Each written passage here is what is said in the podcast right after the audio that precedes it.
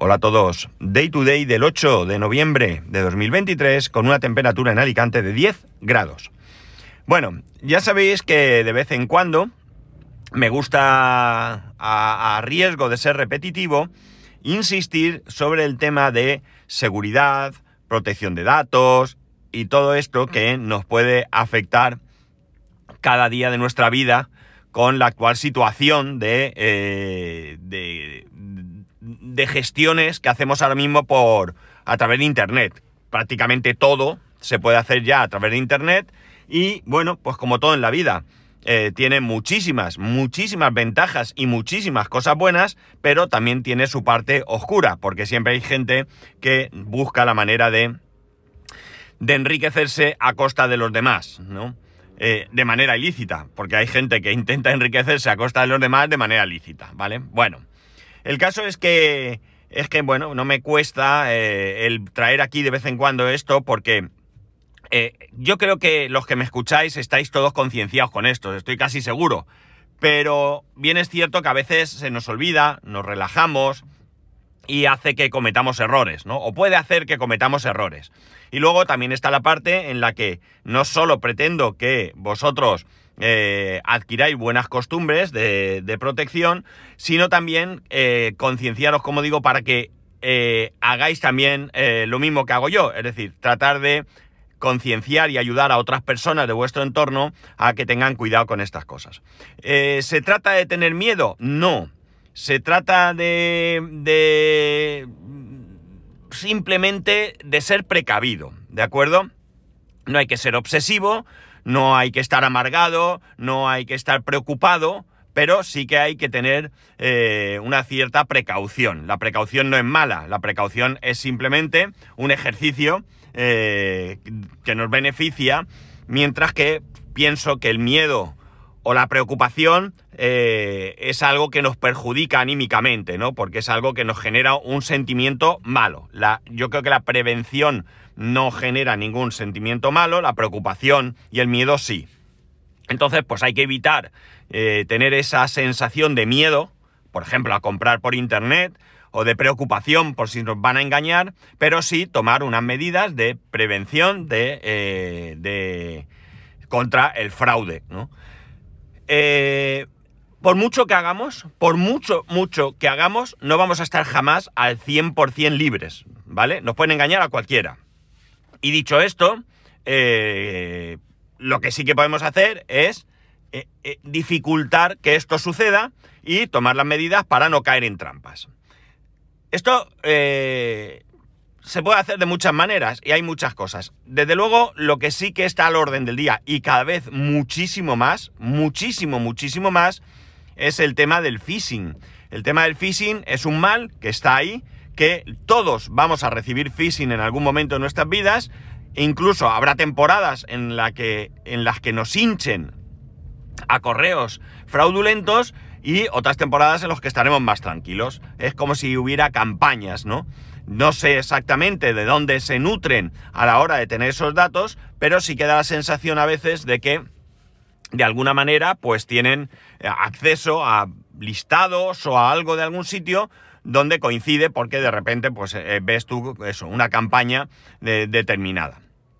Hoy mismo, hoy mismo, yo, yo recibo correo phishing constantemente, ¿de acuerdo? No voy a decir todos los días 50 o 10, ¿no? Pero sí que uno, eh, dos, eh, varias veces a la semana. Algún día nada, otro día tres, otro día más.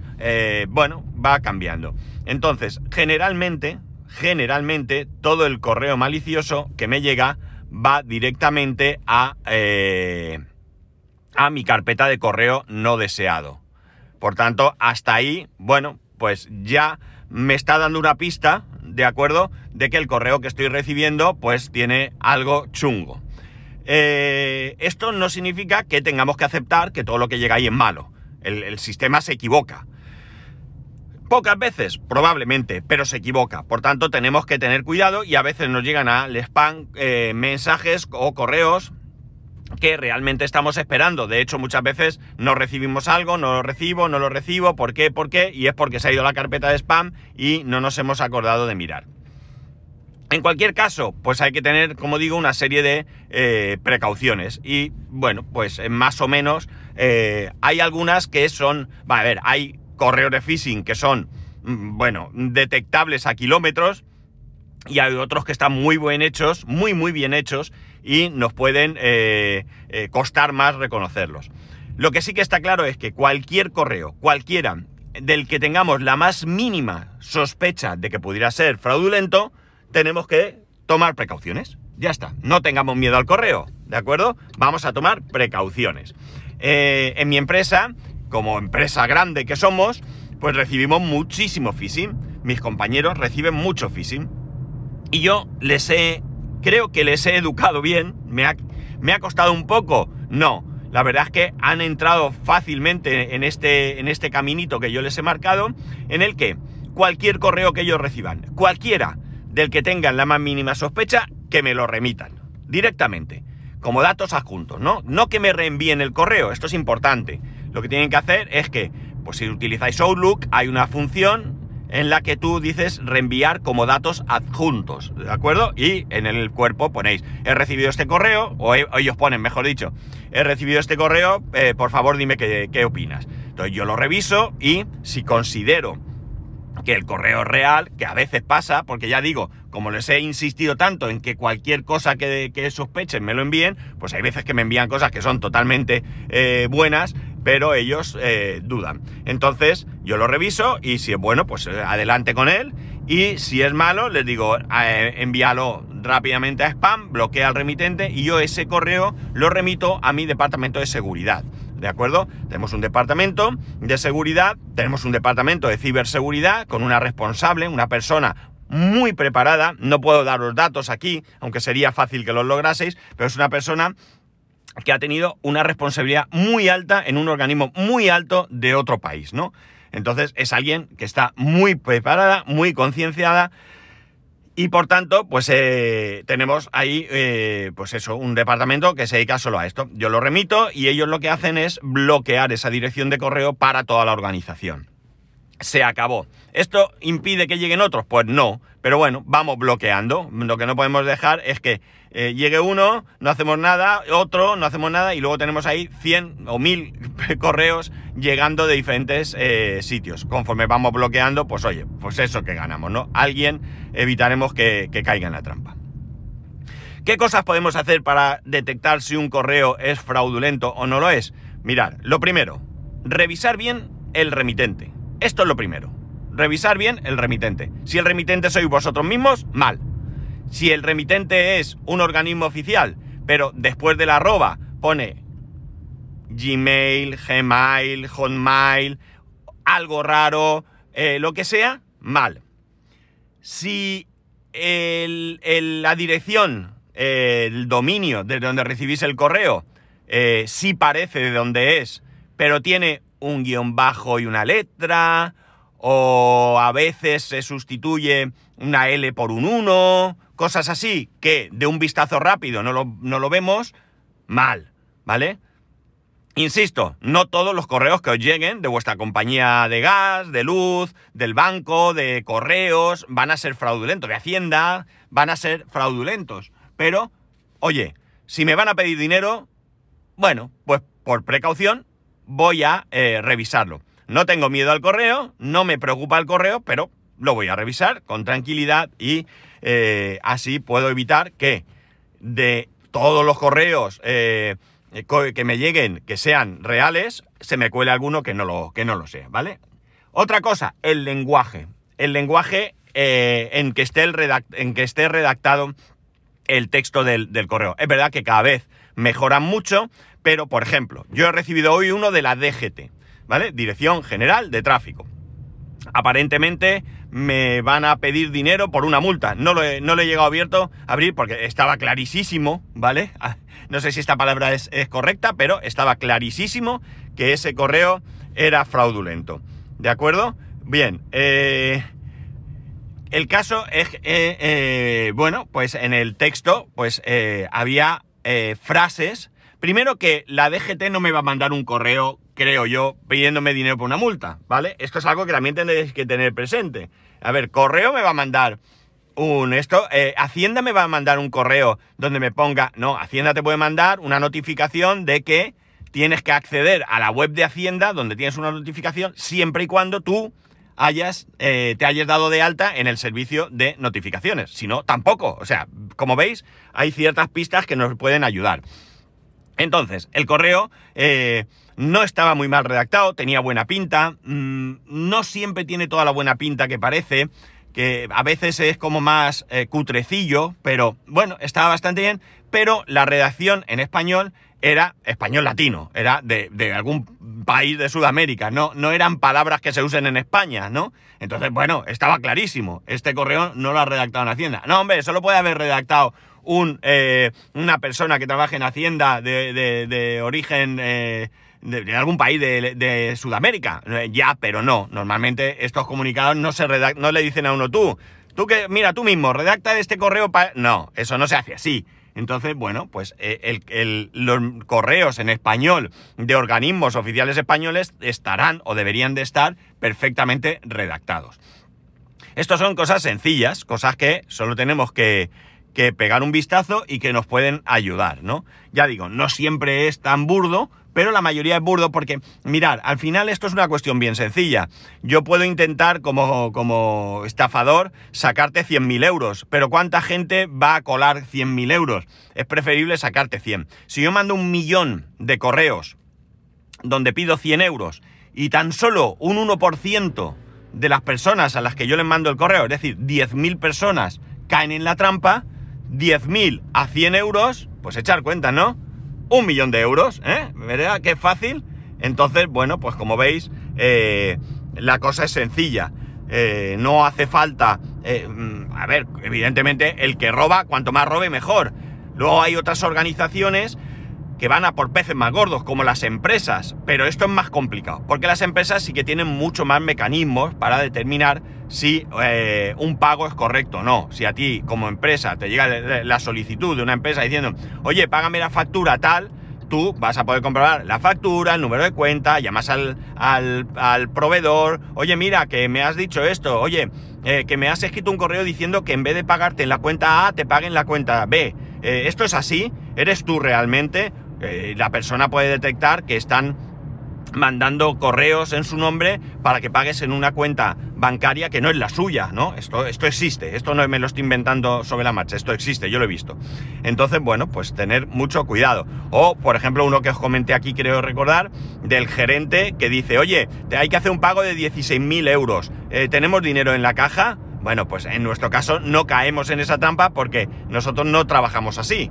Nosotros pagamos por transferencia a un número de días, todos los pagos tienen que estar controlados con su albarán, con su factura. eh, si hay un cambio de cuenta, se ponen en contacto con, con, con quien corresponda para confirmar en vía telefónica con el responsable de administración de la otra compañía para eh, confirmar que ese cambio de cuenta es así. Es decir, que precaución, ya digo, no agobiaros.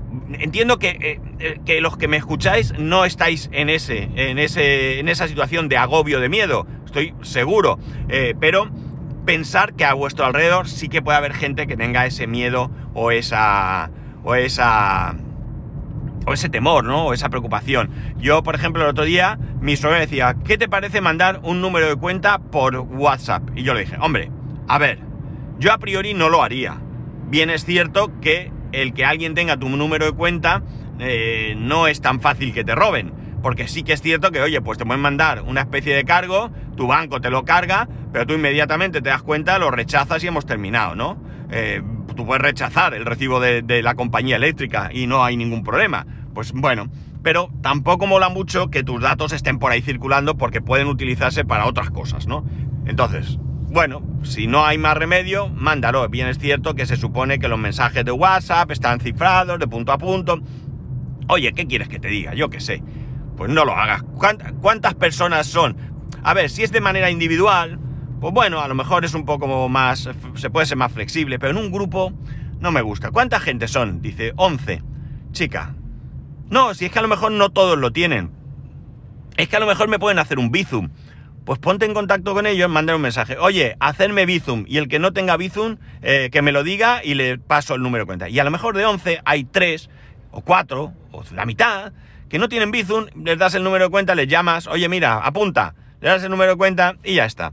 Eh, ella se queda más tranquila. Ya digo, a lo mejor no pasa nada por mandar el número de cuenta por WhatsApp, pero ella ya tiene esa duda. Pues bueno, pues voy a quitarte la preocupación. No te preocupes, no lo mandes así. Hazlo de esta otra manera. No voy a ser yo quien te diga, sí, sí, mándalo, es súper seguro. No, vamos a buscar una alternativa que te deje más tranquila. Y ya está. Y entonces, pues vamos eh, funcionando. Hay muchas cosas que podemos hacer a la hora de protegernos, ¿no? Hay algo que tenemos poco en cuenta y esto sí lo podéis ver constantemente. Solo tenéis que ir, coger vuestro móvil, buscar redes wifi y veréis la cantidad de redes wifi que os salen. No hace falta que os lo diga, ¿verdad? Lo veis. Ni siquiera hace falta que lo comprobéis porque estáis hartos de verlo.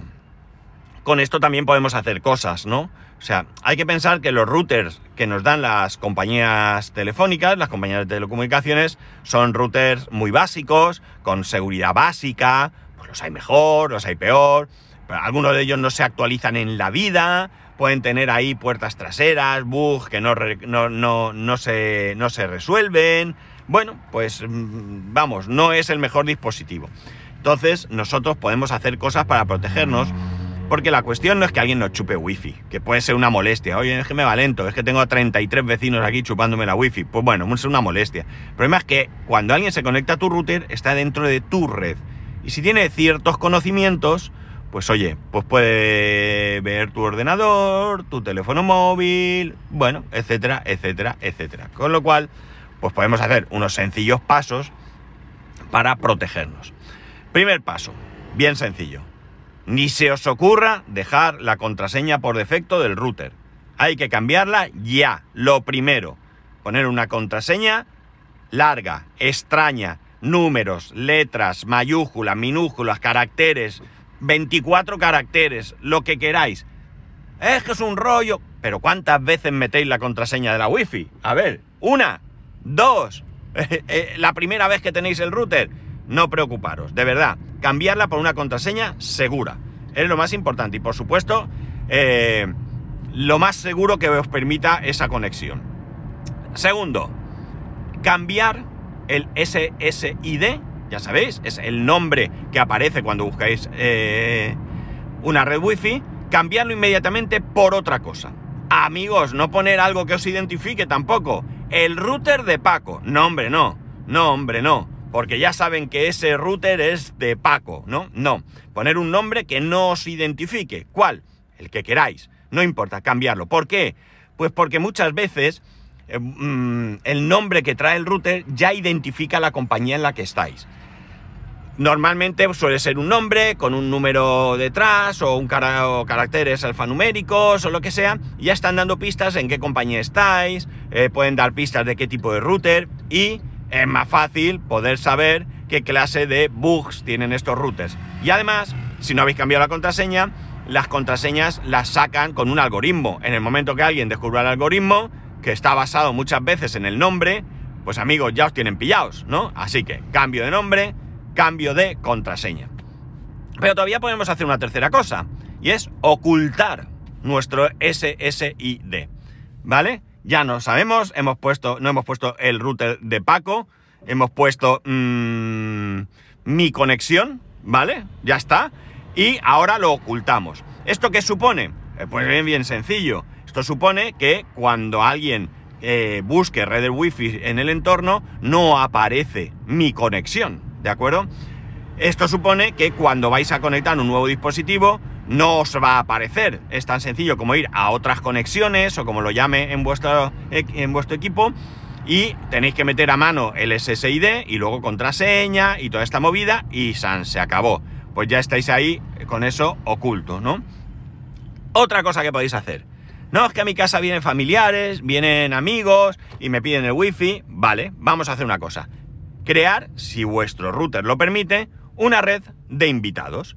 ¿Qué red de invitados? Pues mi conexión 2, por ejemplo, ¿de acuerdo?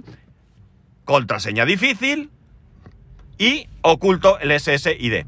¿Qué supone esto? Esto supone cuando alguien llega que no está en la misma red de tu casa. Sí está en la misma conexión, evidentemente su salida a Internet va a ser a través de tu conexión, pero no está en la misma red que el resto de tus equipos. Con lo cual, esa persona, que no va a ser una persona malvada, ni muchísimo menos, no va a poder eh, pues acceder a tu ordenador, acceder a cualquier otro dispositivo que tengas en casa.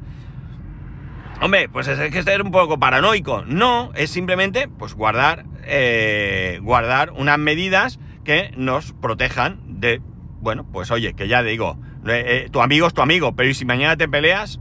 ¿Vale? Pues hombre, a lo mejor no es tan malvado, ¿no? Yo no pienso mal de la gente a priori, pero puede pasar, ¿a que sí? Bueno, pues ya está. Es decir, estamos tomando una serie de medidas que son preventivas. Oye, es que... Eh, ¿qué, gano con todo eso? ¿Si qué más da? Si esto me libera... No, no. Con esto no os habéis librado de que os puedan hackear, entrar en vuestro router, eh, que os engañen con un... No, no, no, no, olvidaros. No existe la perfección en la protección, no existe. Pero es el ejemplo que pongo a veces si tú vives en un piso en el que por cada eh, eh, eh, piso hay dos viviendas, tu vecino de enfrente pues tiene la puerta mm, blindada que venía con la casa, con la cerradura de origen, y ya está. Y tú cambias la puerta, te pones una puerta acorazada. No, todo esto no es necesario, ¿vale? Ahí cada uno hasta donde quiera llegar. Pero te pones una puerta acorazada, con tres cerraduras de seguridad, una alarma y un perro entrenado, pues cuando llegue el chorizo a robar, ¿dónde va a robar? ¿Eh? ¿Dónde va a robar? ¿Esto significa que no puede entrar en tu casa? Por supuesto que no, claro que puede entrar, pero es más difícil. Con lo cual, pues entro en el de enfrente que es más fácil. Ya está, entro, trinco lo que pueda y salgo corriendo, que es lo que necesitan hacer esta clase de, personas. Por tanto, ahí vamos, es decir, no se trata de crear ahí un castillo fortificado inexpugnable, ¿no? Se trata de ponerlo lo más difícil posible. Cuando atacaban los castillos en el medievo, ¿eran inexpugnables? No, pero ponían un foso, que no podían acercarse, eh, todo esto se salvaba. Hombre, ¿cuántos castillos conquistados no hubo entonces, no? Pero voy a intentar ponértelo lo más difícil que yo pueda. Así que, vuelvo a insistir, prevención, prevención, prevención y prevención. No me cansaré. Eh, eh, fomentar todo esto entre gente que sea cercana a vosotros. Ayudar a vuestros padres, hermanos. No todo el mundo tenemos los mismos conocimientos. Y no todo el mundo somos tan cuidadosos. Eh, y otras personas pues tienen mucho miedo. Es cierto que la pandemia eh, ha quitado muchos miedos porque no hemos tenido más remedio y hay mucha gente que ha aprendido porque no tenía otra. Pero aún así no nos cuesta nada. Todavía hay gente que llega y dice, no, es que eso es seguro, eh, hay que mirarlo. Cuando mi hijo quiere comprar algo en alguna página en China, yo le digo, cuidado, cuidado, los chinos no son malos ¿vale? Los chinos son buena gente, son buena gente, que trabajadora y demás. ¿Hay estafadores? Sí, pero hay estafadores como los hay en España. Hombre, es que los chinos son más estafadores. No, no creo que los chinos, por ser chinos, sean más estafadores, no. Lo que sí que puede ser cierto es que hay más, porque claro, en un país con más de mil millones de personas, jolines, solo por estadística tiene que haber más gente mala, ¿no? Pero a lo que habría que ver es el porcentaje eh, en base a la población. Oye, a lo mejor en España, por decir que no tengo ni idea, esto me lo estoy inventando, tenemos un 15% de estafadores y en China tienen un 7%. Eh, claro, un 7% de mil millones es mucho más que un 15 de 47, ¿no? Pero bueno, quitando esto, ¿qué le digo a mi hijo? Yo lo que le digo a mi hijo no es, no, no, no, en China no hay que comprar. Recordar que no hace mucho comprar en AliExpress era un terror es que me van a engañar, es que no sé qué, no te van a engañar ni nada. Eh, hoy en día mira lo que es AliExpress, ¿de acuerdo? Vale, yo lo que le digo es, vamos a buscar, vamos a ver qué opciones, eh, o sea, qué opiniones tiene, vamos a ver eh, qué formas de pago tiene. Si me pide que le pague haciendo una transferencia, me voy a fiar poco si me pide eh, si está PayPal, eh, Google Pay, Apple Pay, mm, Samsung Pay o Chuchu Pay, eh, bueno, ya es más de fiar. Es decir, prevención. ¿Qué pretendo? Pretendo que no nos engañen. ¿Me pueden engañar? Sí, claro que me pueden engañar, pero no necesariamente tiene que ser que me vayan a engañar eh, sí o sí. Es que estoy aparcando, perdonad, y no, no me aclaraba. Bueno, la cosa está en que prevención, amigos. Vamos a tener prevención, no tengamos temor a hacer nuestras gestiones por Internet, simplemente no vayamos a lo loco. Vamos a dedicar unos minutos más, unos minutos más eh, a revisar todo. Vamos a revisar eh, cómo es nuestra vida digital, ¿no? Eso es un ejercicio que en algún momento podéis eh, hacer. Hoy mismo, cuando volváis del trabajo, vais en el metro, en el autobús, en el coche, andando, darle dos vueltas a ver qué cositas podéis mejorar para vuestra privacidad también, para vuestra seguridad y, eh, bueno, pues eh, buscar un poco de, de protección. Insisto, con esto no vamos a evitar al 100% que nos engañen o estafen, pero sí que podemos eh, ponerlo más difícil. Y al final, pues hombre, si lo ponen más difícil, las probabilidades de que nos engañen o de que nos roben, pues disminuyen. Nada más, ya sabéis que esto es un tema recurrente aquí, me gusta traerlo de vez en cuando, mm, es posible que no aporte nada nuevo eh, cada vez que grabo este podcast, pero si vale para refrescar esto, eh, siempre habrá gente nueva escuchando el podcast y consigo de alguna manera que, bueno, pues eh, evitar que, que a alguien eh, sea víctima de una estafa, para mí ya será un, exitazo, ¿no? Será un exitazo. Ya sabéis que una de mis funciones en mi empresa está relacionada con la ciberseguridad, con el phishing, eh, con todo esto. Y bueno, pues soy muy obsesivo y muy cansino con la gente, pero es que es mi trabajo. Aparte de que soy un convencido de que esto hay que, hay que hacerlo, pues es mi trabajo. Así que nada, y si tenéis cualquier duda, me podéis escribir, que dentro de lo que yo conozca, sepa y tal, desde luego que trataré de ayudaros. Así que nada más. Ya sabéis que podéis escribirme arroba spascual, spascual arroba spascual.es, el resto de métodos de contacto en spascual.es barra contacto. Un saludo y nos escuchamos mañana.